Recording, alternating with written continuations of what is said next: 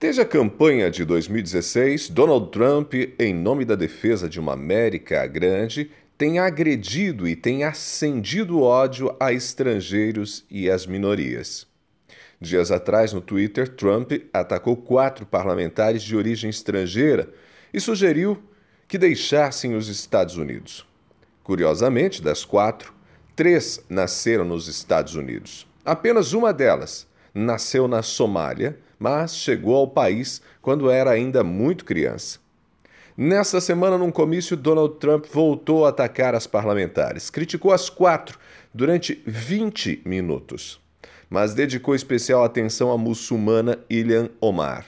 Fez acusações sem fundamentos contra a deputada e a resposta foi um coro de milhares de pessoas. Mande-a embora! Mande-a embora! gritava a multidão.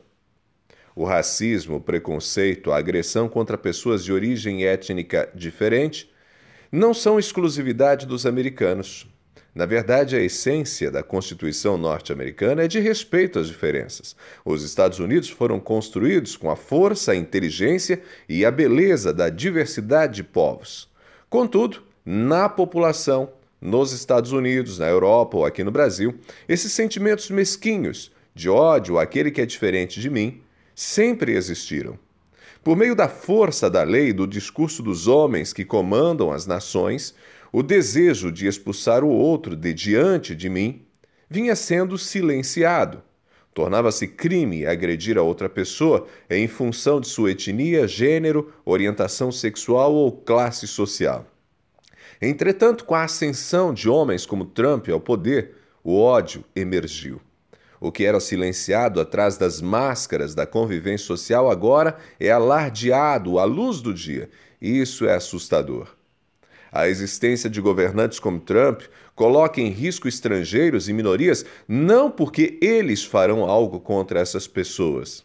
De maneira prática, não acontecerá isso. Trump ataca as quatro parlamentares, mas não vai fazer nada contra elas, nada mais do que o ataque verbal. As palavras de Trump são apenas retórica, ele joga para a plateia, ele não vai mandar nenhuma delas embora. Entretanto, as palavras do presidente americano são um problema, porque possuem o efeito de liberar o ódio. Se a deputada Ilhan Omar passasse perto do comício de Trump naquela, naquele momento que ele falava, ela poderia ser apedrejada.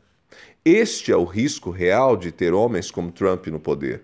Governantes como ele, que estão chegando ao poder em diversos países, abrem as portas do que há de pior em cada povo, em cada ser humano. Os discursos inflamados deles ganham votos e, ao mesmo tempo, liberam o que há de pior em nós. Eu sou Ronaldo Neso, você me acompanha no blog ronaldoneso.com. Também estou no Facebook, Instagram e Twitter